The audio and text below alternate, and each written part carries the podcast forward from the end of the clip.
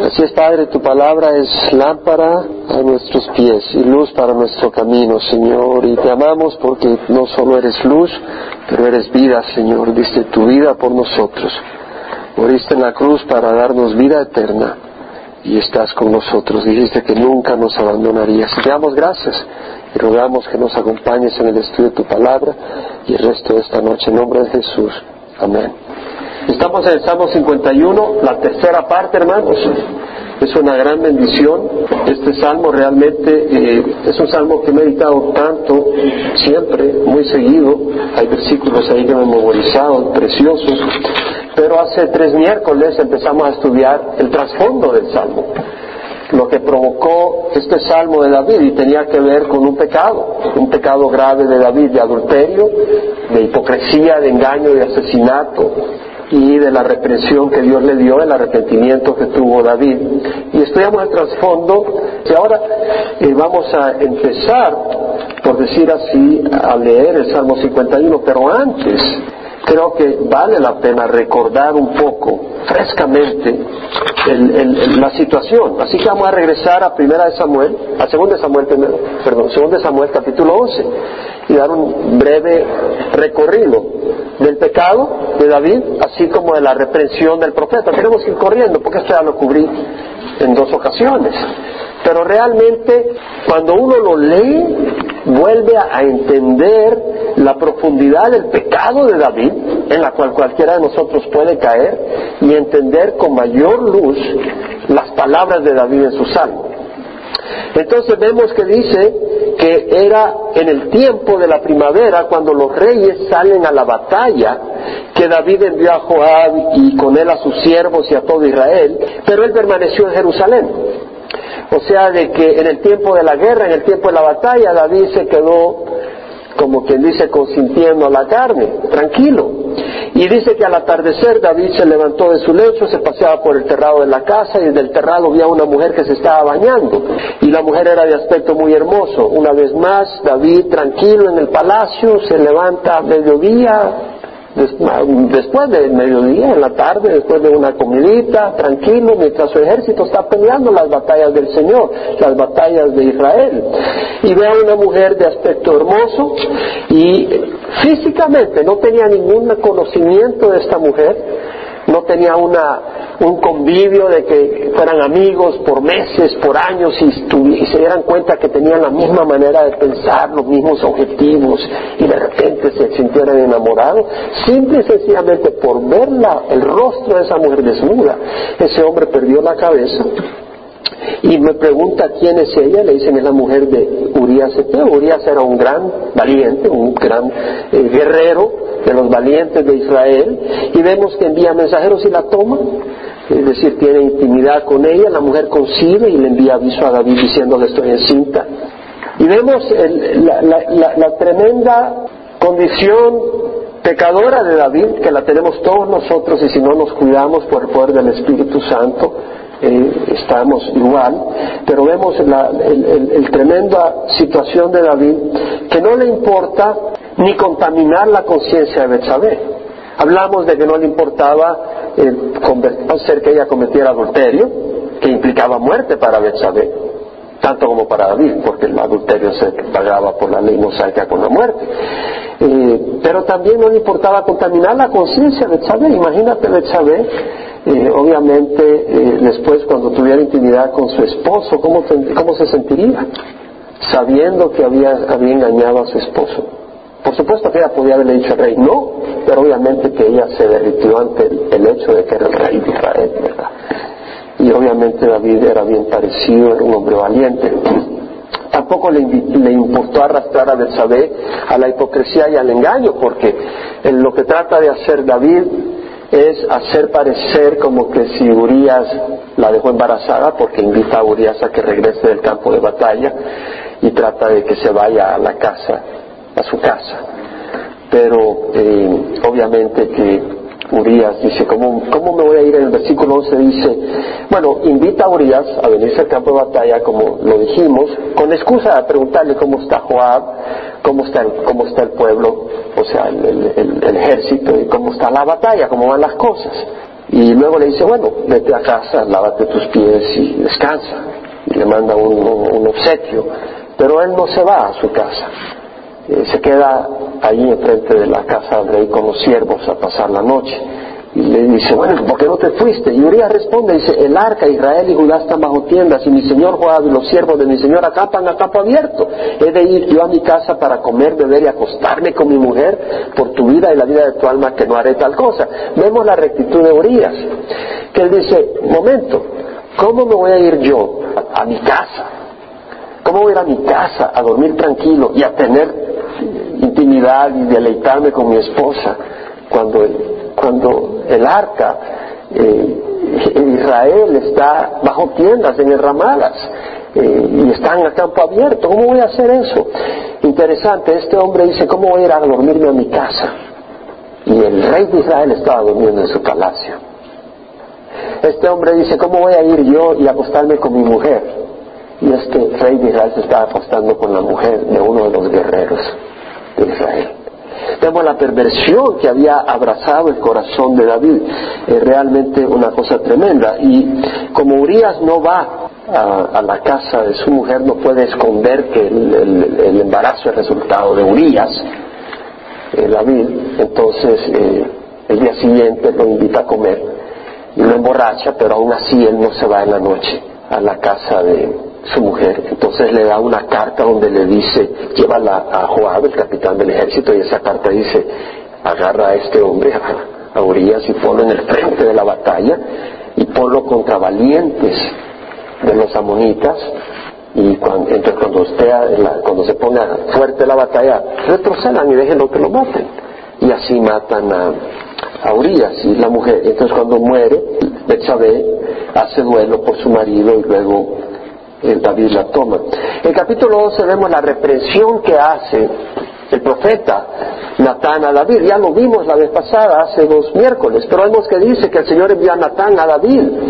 Y vino a él y le dijo, habían dos hombres en una ciudad, el uno rico y el otro pobre. El rico tenía muchas ovejas y vacas y el pobre tenía una sola corderita que él había comprado y había crecido, había criado. Y esa corderita era como su hija, eh, dormía en su seno, le daba de comer de su pan, le daba de beber de su copa, creció con sus hijos.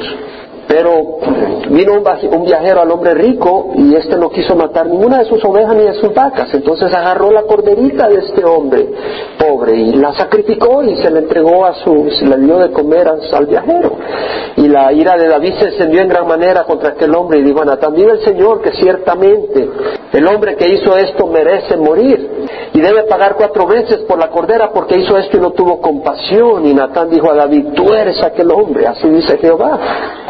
Yo te ungí rey sobre Israel y te libré de la mano de Saúl, dice Jehová. Yo también entregué a tu cuidado la casa de tu Señor y las mujeres de tu Señor. Es decir, el profeta le dice a David, tú eres el, que hizo esa, ingratitud.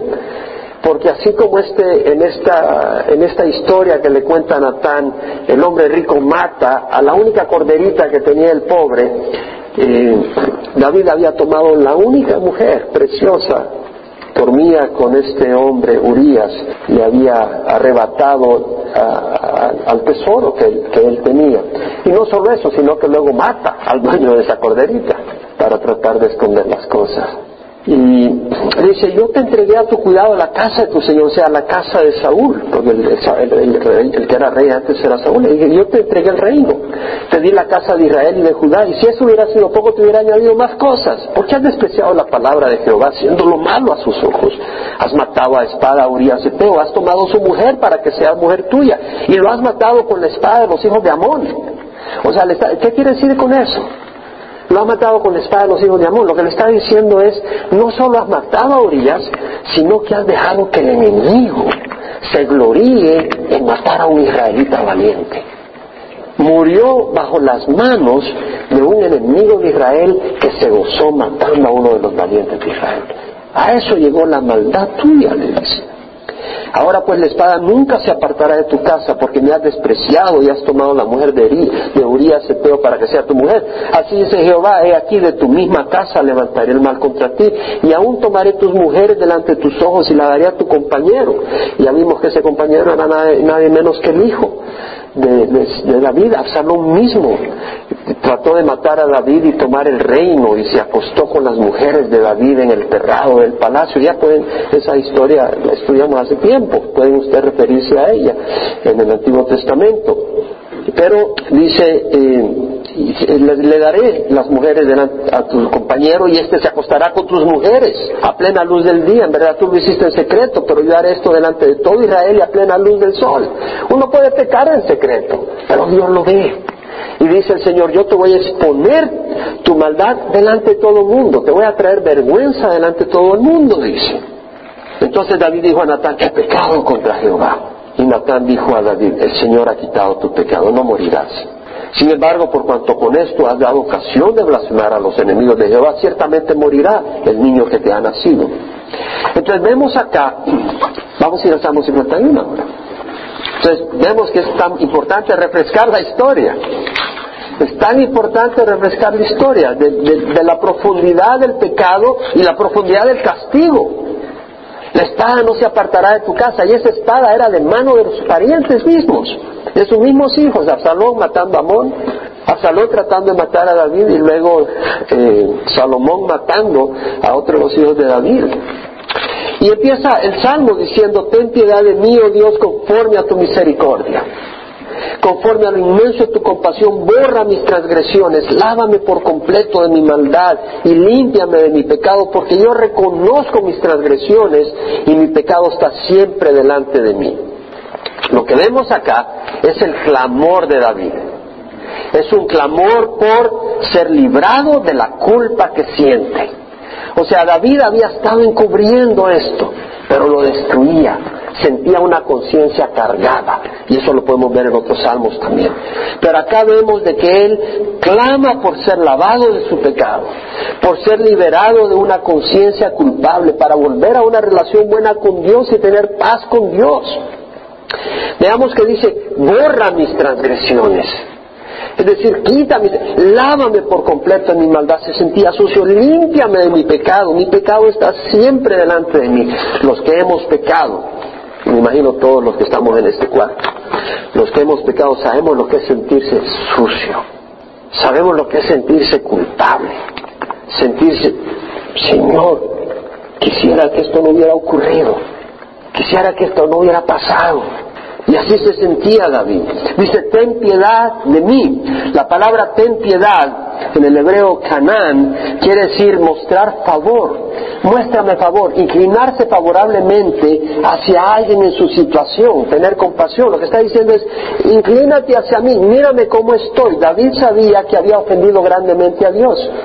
Y había separación entre Dios y él por su maldad.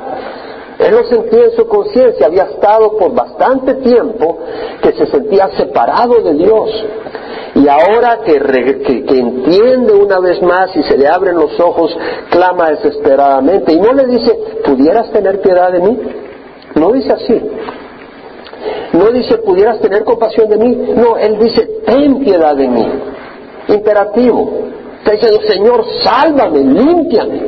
Es como alguien que se está asfixiando.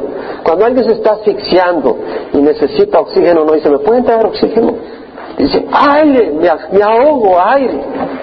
Estás desesperado. Y él, él se siente así, él da una orden, pero la orden de alguien que se está ahogando. Dice, ten lástima de mí, me muero sin tu amistad y sin tu aprobación, no me rechaces, Señor.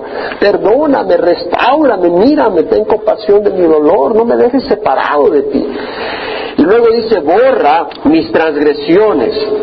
La palabra borra en el inglés es wipe out, que tiene un sentido más fuerte. La idea es hacer desaparecer del mapa, deshacerse totalmente, quitar por completo, eliminar toda traza, rasgo, sombra de la maldad que había hecho. Que no quede rasgo, que no quede traza de lo que he hecho, borra, dice. Como decimos en Centroamérica, borró mi cuenta nueva, quedó borrado totalmente, ya no hay indicio de lo que ocurrió acá que no quede ni sombra de lo que hice, borra mis transgresiones. La palabra transgresión se refiere a una violación directa de la voluntad expresa de Dios. David sabía que tomar a esa mujer que le pertenecía a otro hombre era adulterio y era una violación de la voluntad de Dios y la violó. Era una transgresión tremenda. Y dice, lávame por completo.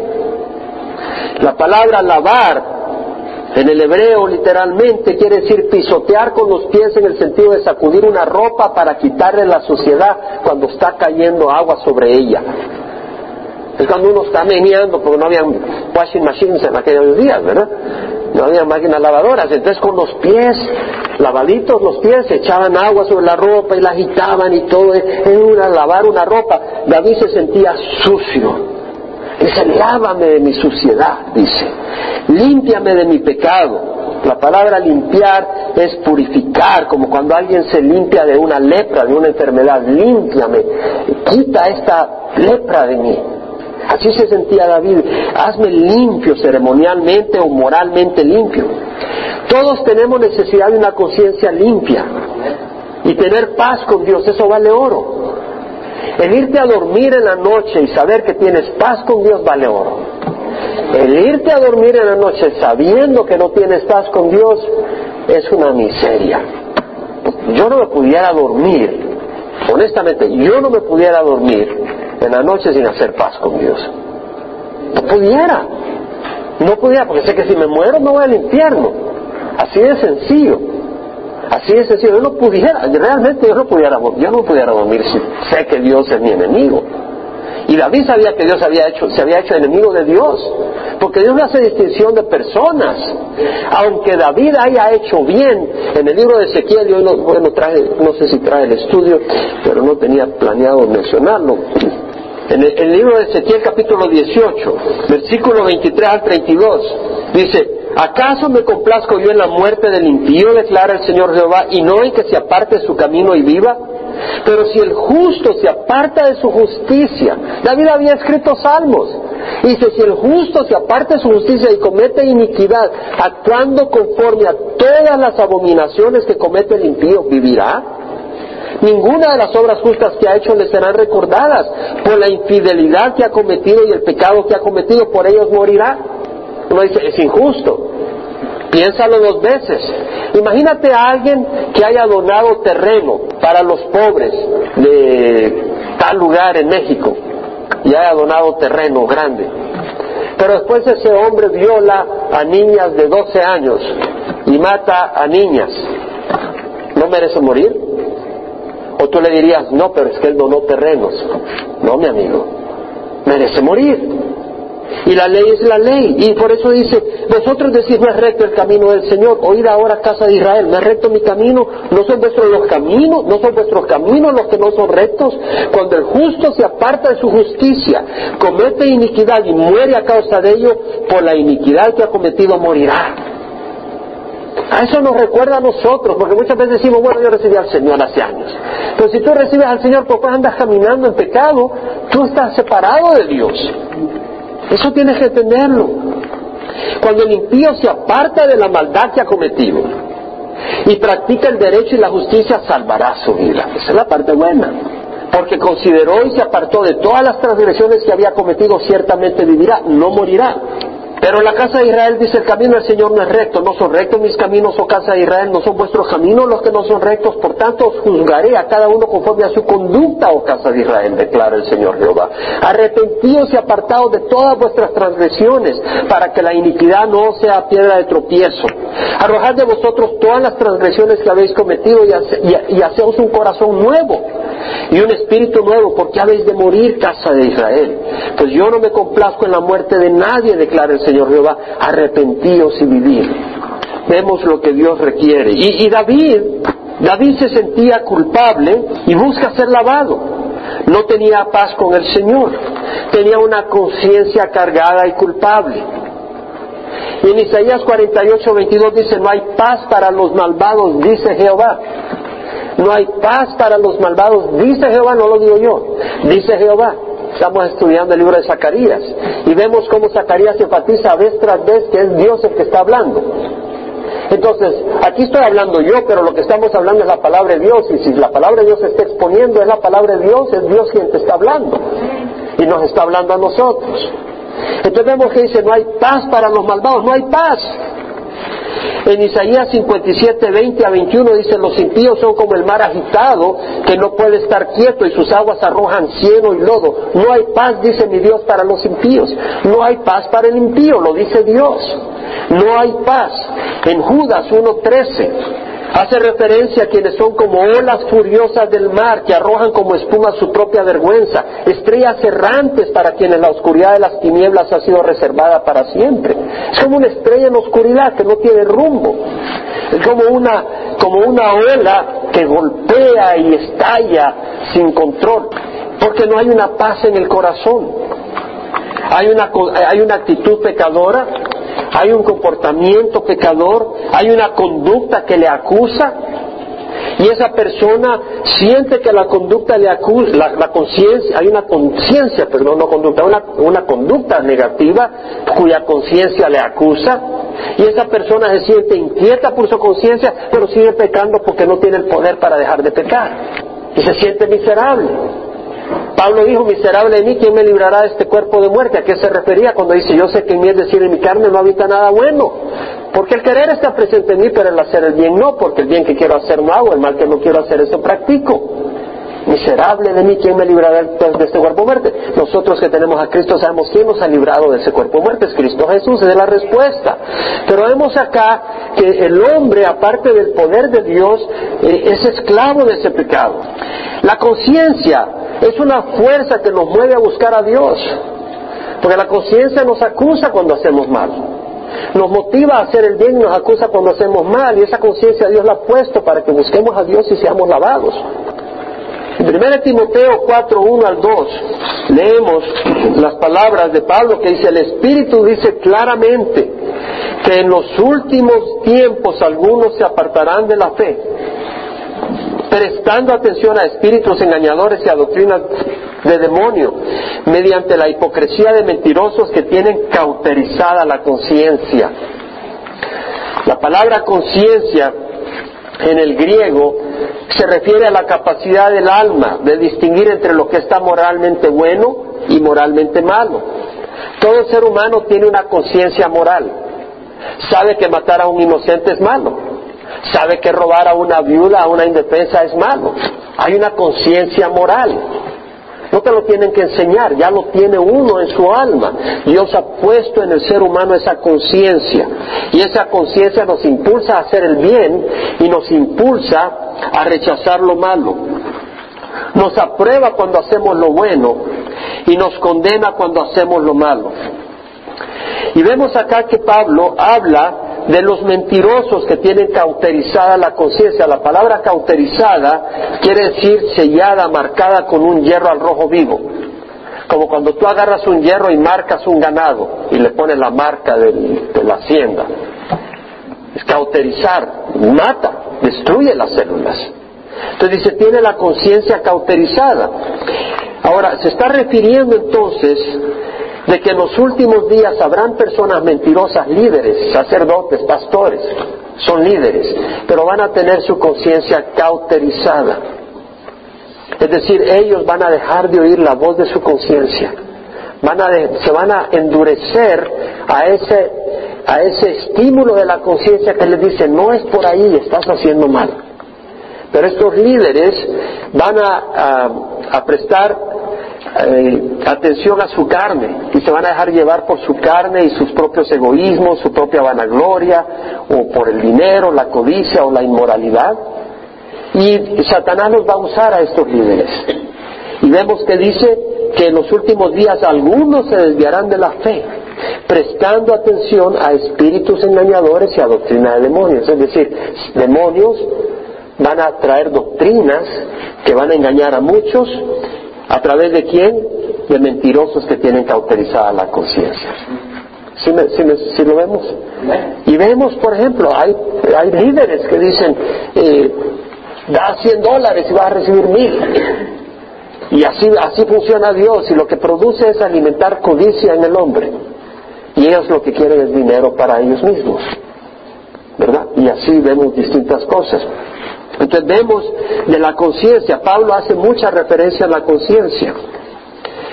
En 2 Reyes 17, 13 al 14 leemos de las causas de por qué cayó el imperio norte de Israel a las manos de Asiria en el año 722.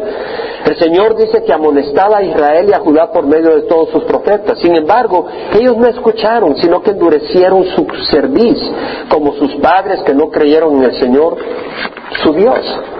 Entonces vemos que el Señor dice, endurecieron su cuello, como sus padres, y por eso vino la destrucción. Y uno puede endurecer, endurecer su corazón y, ignorar la voz de Dios y cerrar su, y, la, y la voz de la conciencia misma. Uno puede ignorar su conciencia que le dice, no hagas esto. Aun cuando uno no tiene el Espíritu Santo.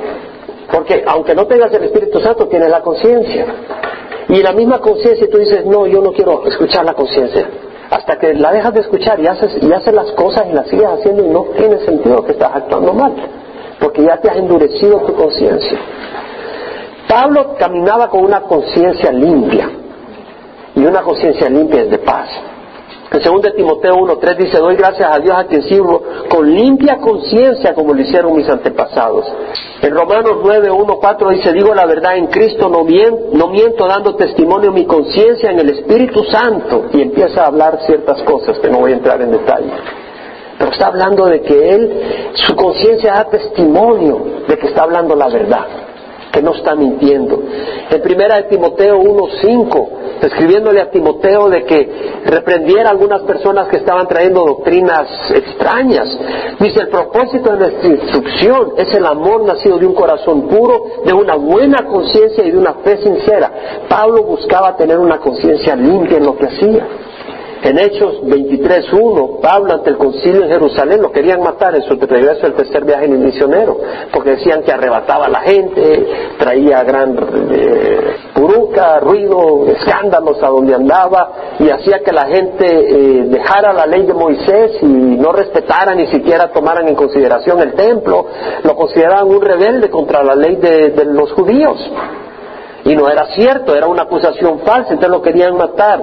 Y Finalmente tiene la oportunidad Pablo de empezar a presentar su defensa ante el Sanedrín, ante el, concilio judío, y dice que mirando fijamente al concilio, dijo, hermanos, hasta este día yo he vivido delante de Dios con una conciencia perfectamente limpia, una conciencia limpia.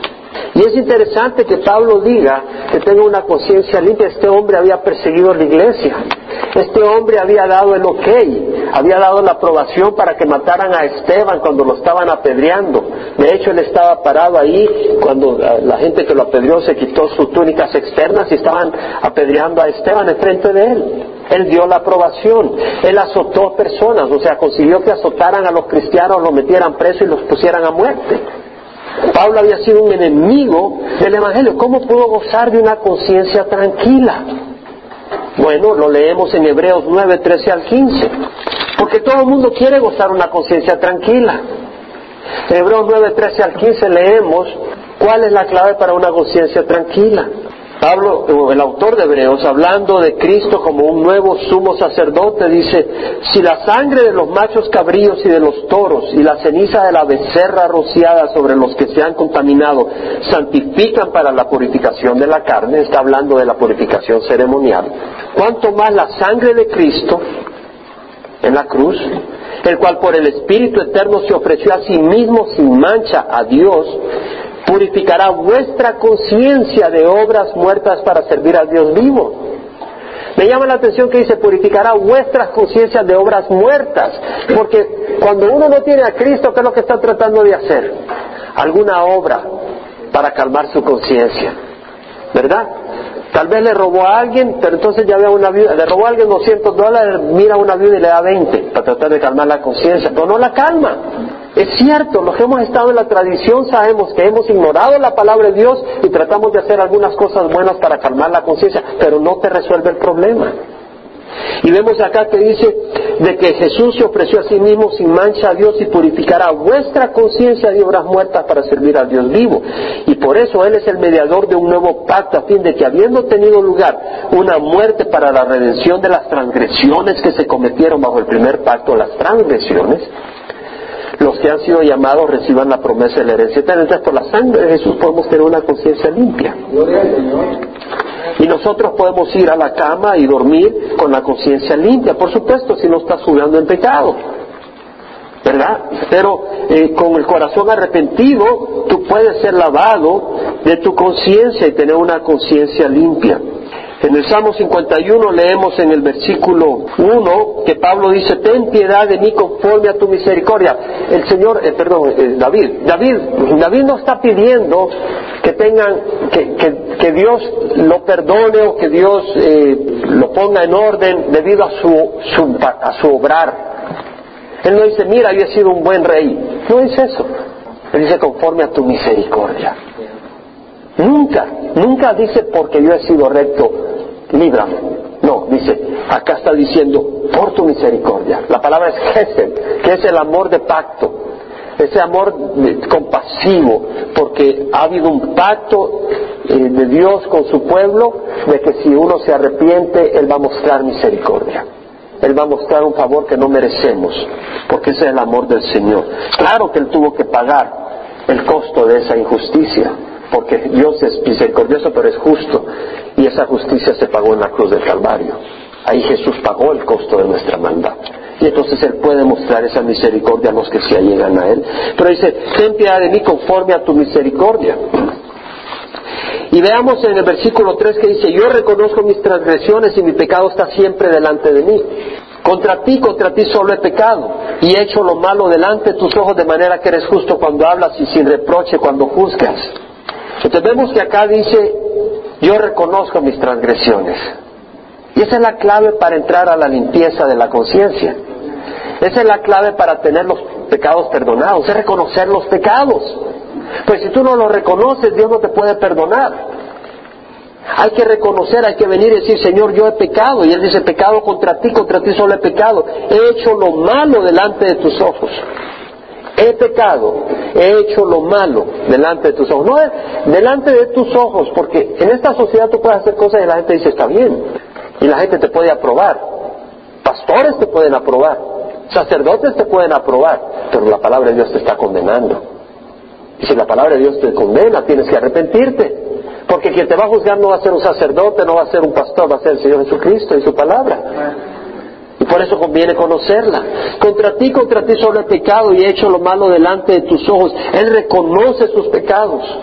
Y luego dice, de manera que eres justo cuando hablas y sin reproche cuando juzgas. Y esta frase es poderosa, porque nunca, nunca lo había hilado hasta cuando estaba estudiando esta vez el Salmo 51. Cuando dice él, eres justo cuando hablas, está refiriéndose al castigo que Dios le declaró a David. La espada no se separará de tu casa, dice. Vamos a, a 2 Samuel. 2 Samuel 12, versículo 10. Ahora pues la espada nunca se apartará de tu casa, porque me has despreciado y has tomado la mujer de Urias Eteo para que sea tu mujer. Así dice Jehová, he aquí de tu misma casa levantaré el mal contra ti, y aún tomaré tus mujeres delante de tus ojos y las daré a tu compañero, y éste se acostará con tus mujeres a plena luz del día. En verdad tú lo hiciste en secreto, pero yo haré todo esto delante de todo Israel y a plena luz del sol. ¿Y qué dijo David? ¡Qué pecado! Él no dijo, no puede ser demasiado injusto tu castigo. No dijo eso, dijo, es pecado. Él aceptó la disciplina de Dios. Él aceptó la disciplina de Dios. Y vemos acá que dice David en el Salmo 51.4, eres justo cuando hablas y sin reproche cuando juzgas. ¿Te das cuenta a qué se refería? Se refería a la disciplina de Dios. Eres justo cuando hablas y sin reproche cuando juzgas. Qué distinto a Caín. Porque Caín mató a su hermano Abel. Y leemos en, el, en Génesis capítulo 4 que el Señor trata con Caín. En el versículo 9 dice, ¿dónde está tu hermano Abel? Y él respondió, no sé, ¿soy yo acaso guardián de mi hermano? No vemos un corazón arrepentido en Caín. Y él le dijo, ¿qué has hecho? La voz de la sangre de tu hermano clama a mí desde la tierra. Ahora pues maldito eres de la tierra que ha abierto su boca para recibir de tu mano la sangre de tu hermano. Cuando cultives el suelo no te dará más su vigor, vagabundo y errante serás en la tierra. Y Caín dijo al Señor, perdóname, lo siento. No, que dijo, mi castigo es demasiado grande para soportarlo. Y aquí me has arrojado hoy de la faz de la tierra y en tu presencia me esconderé y seré vagabundo y errante en la tierra y sucederá que cualquiera que me halle me matará. Eh, eh, ¿Qué estaba haciendo eh, Caín? No reconocía su pecado y se siente víctima de la disciplina de Dios. No vemos un corazón contrito y arrepentido. Entonces vemos un hombre que dice, no, no, no, no acepta la disciplina del Señor. Mi castigo es demasiado grande. Él podía haberse arrepentido y pedido perdón a Dios si Dios hubiera tenido misericordia de él. Dios es compasivo y clemente, lento para la ira y abundante en misericordia. Dice la palabra del Señor. Saúl es otro ejemplo de hombres de que en vez de arrepentirse buscó excusar su pecado. En el capítulo 13 de la primera de Samuel, del primer libro de Samuel, Leemos cuando los filisteos vienen contra Israel y Saúl está en Gilgal y los filisteos en Migmas y se reúnen eh, treinta mil carros podemos ir a Primera Samuel capítulo 13 Saúl está en Gilgal y los filisteos se reunieron para pelear contra él treinta mil carros, seis mil hombres y a caballo, y Saúl no espera por Samuel para ofrecer sacrificio, para buscar el favor de Dios. Samuel le había hecho que esperara, pero no espera y da razones. Dice que Saúl, versículo 8, esperó siete días conforme al tiempo que Samuel había señalado, pero Samuel no llegaba a Gilgal y el pueblo se le dispersaba. Entonces Saúl dijo, tráeme el holocausto y las ofrendas de paz y él ofreció el holocausto. Y tan pronto como terminó de ofrecer el holocausto, que eso le correspondía hacer al profeta de Dios, no a Samuel, no a Saúl. Samuel vino y Saúl salió a su encuentro para saludarle, pero Samuel dijo, ¿qué has hecho? Y Saúl respondió, como vi que el pueblo se me dispersaba, que tú no llegabas dentro de los días señalados y que los filisteos estaban reunidos en Migmas, me dije, ahora los filisteos descenderán contra mí en, Gilgal y no he implorado el favor del Señor, así que me vi forzado y ofrecí el holocausto. Vemos que Saúl lo que hizo fue excusar su pecado. Él no esperó en Samuel, que era quien tenía que ofrecer el sacrificio, y dijo, mis circunstancias me obligaron a hacerlo. Entonces vemos el pecado de Saúl y que no se arrepintió. Nosotros no podemos echarle la culpa a las circunstancias, no podemos hacer tampoco como eh, Adán, que le echó la culpa a Eva, la mujer que me diste, me dio de probar. Adán no mostró arrepentimiento, dijo, la mujer que me diste fue la que me hizo caer. Y Eva le echó la culpa al demonio. La serpiente me engañó. Entonces a veces uno dice, es que el, diablo me hizo pecar. Hermano, cuando tú pecas es porque tú pecas. Sí, el diablo va a tratar de hacerte pecar. Tu carne pecadora busca hacerte caer. Y el mundo, cuyo príncipe Satanás está alimentado y se mueve sus engranajes en una manera contraria a la voluntad de Dios. Pero no le podemos echar la culpa a ninguna de ellas porque tú tienes libre albedrío para pecar o no pecar. No tienes el poder si no tienes el Espíritu Santo, pero por el Espíritu Santo tenemos el poder para no pecar, ¿no? Y si tropezamos, tenemos un lugar a donde ir, que es Cristo Jesús, para perdonarnos y lavarnos de toda maldad y no quedarnos en el lodo. Pero vemos acá el problema de Saúl, vemos el problema de Caín, que no fue el problema de David. David se arrepintió y el Señor le perdonó. En el versículo 5 al 9 leemos que David dice, aquí yo nací en iniquidad y en pecado me concibió mi madre. Él reconoce su naturaleza pecadora. Él dice, Señor, al fin y al cabo yo soy un pecador. Y aquí tú deseas la verdad en lo más íntimo, pero él dice, pero yo sé que tú deseas la verdad. Y en lo secreto me harás conocer sabiduría, tú me vas a hacer sabio. El temor a Jehová es el principio de la sabiduría, los necios desechan la sabiduría en instrucción. Él dice, tú me vas a dar sabiduría para no cometer tonterías y necedades. Purifícame con hisopo y seré limpio. El hisopo se usaba para la purificación ceremonial, con la sangre. Lávame y seré más blanco que la nieve. Él, sabía que Dios era quien lo tenía que lavar. Él no dice yo me voy a lavar, yo me voy a hacer bueno. Dice lávame, lávame, purifícame. El Señor es el único que nos puede purificar. Hazme oír gozo y alegría, que se regocijen los huesos que has quebrantado. El, salmista David está clamando por volver a sentir el gozo. que sentía, por sentir la paz que sentía antes con Dios. Dice, hazme oír gozo y alegría, que se regocijen los huesos que has quebrantado. ¿Sabes qué? David estaba sufriendo enfermedad debido a su pecado. Y si vamos a 1 Corintios 12, Pablo está hablando a aquellos que tomaban la cena del Señor indignamente. Y dice en el versículo 29, capítulo 11 de 1 Corintios, el que come y bebe sin discernir correctamente el cuerpo del Señor, come y bebe juicio para sí. Por esta razón hay muchos débiles y enfermos entre vosotros y muchos duermen, es decir, muchos se han muerto. Pero si nos juzgáramos a nosotros mismos no seríamos juzgados. Pero cuando somos juzgados el Señor nos disciplina para que no seamos condenados con el mundo. Si nos juzgáramos a nosotros mismos no seríamos juzgados. Pero si nos juzgamos a nosotros mismos el Señor no, no vamos a ser juzgados. Pero si, si no nos juzgamos el Señor nos disciplina para que no seamos condenados con el mundo. ¿Y cómo? Disciplina con enfermedad y muerte. ¿Cierto? Pero ¿qué está diciendo? ¿Qué que está diciendo? Entendemos de que David dice eh, que se regocijen los huesos. Que, o sea, cuando llegó Natán a reprenderlo, ya David estaba listo para el arrepentimiento. Había estado sufriendo sus huesos, había sufrido fiebres. Y yo creo de que la enfermedad no siempre es juicio de Dios ni disciplina de Dios, pero yo creo que a veces la enfermedad es disciplina de Dios. No siempre, pero sería bueno preguntarle al Señor a veces. De nuevo digo, no siempre. Y no digas, oh, ya se termó el hermano, este, está, Dios está tratando con él. Está bueno. Mm, pecador. Ten cuidado con andar juzgando, ¿no? Pero tú en tu corazón, mira si estás pasando alguna condición médica y tal vez es que Dios te está disciplinando.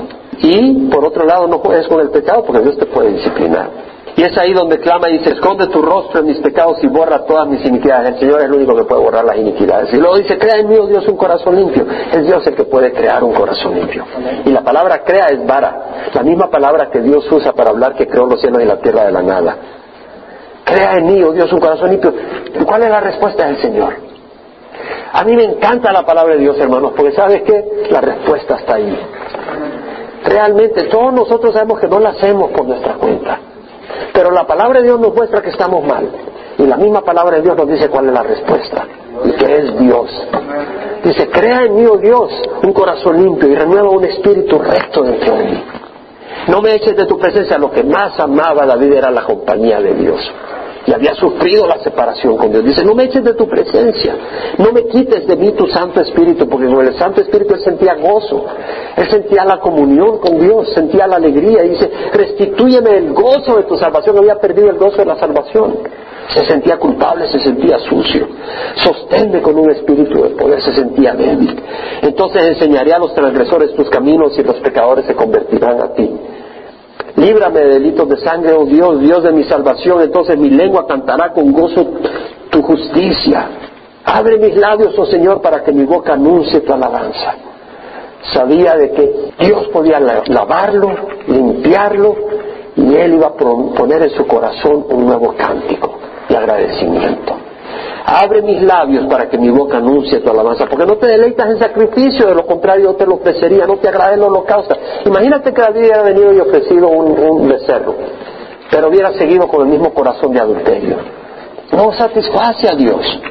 Lo que uno necesita es un corazón nuevo, y por eso lo pide David.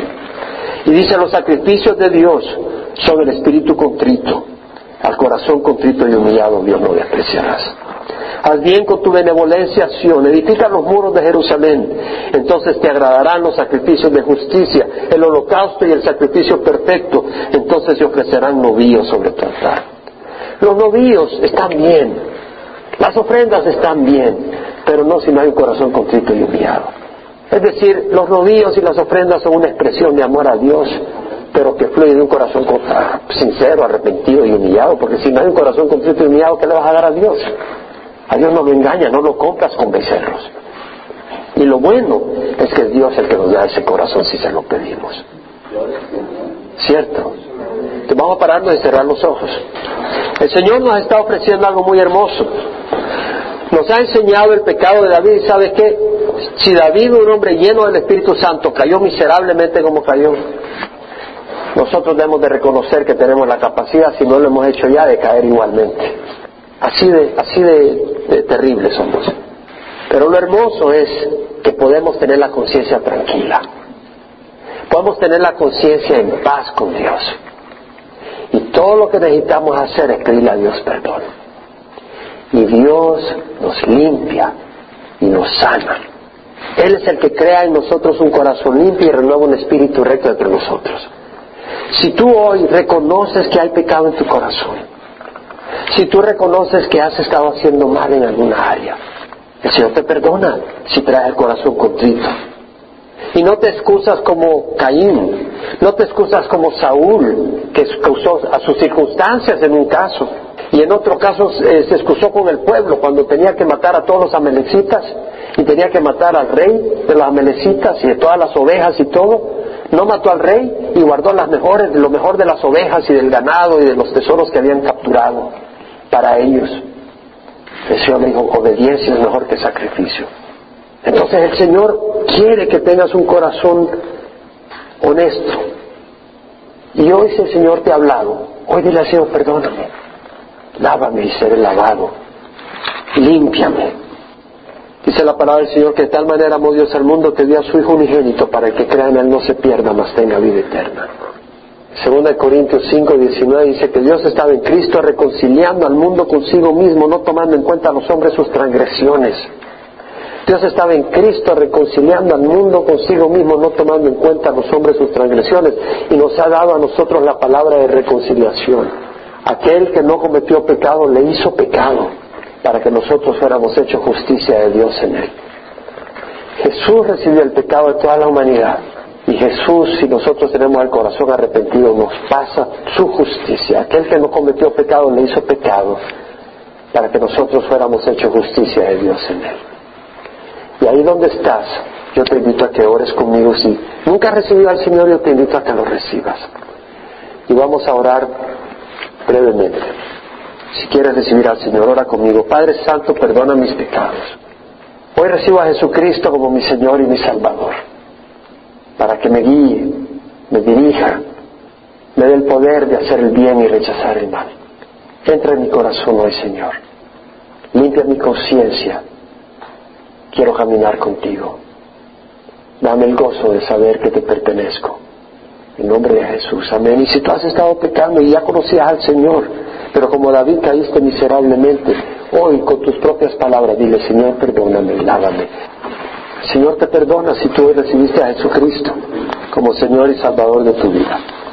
Podemos agradecer al Señor porque nos ha lavado y nos ha limpiado con su sangre y porque nos ha renovado. Podemos hablar con el Padre, podemos hablar con el Hijo y tener al Espíritu Santo. Señor, te damos gracias por esta comunión que tenemos, Señor.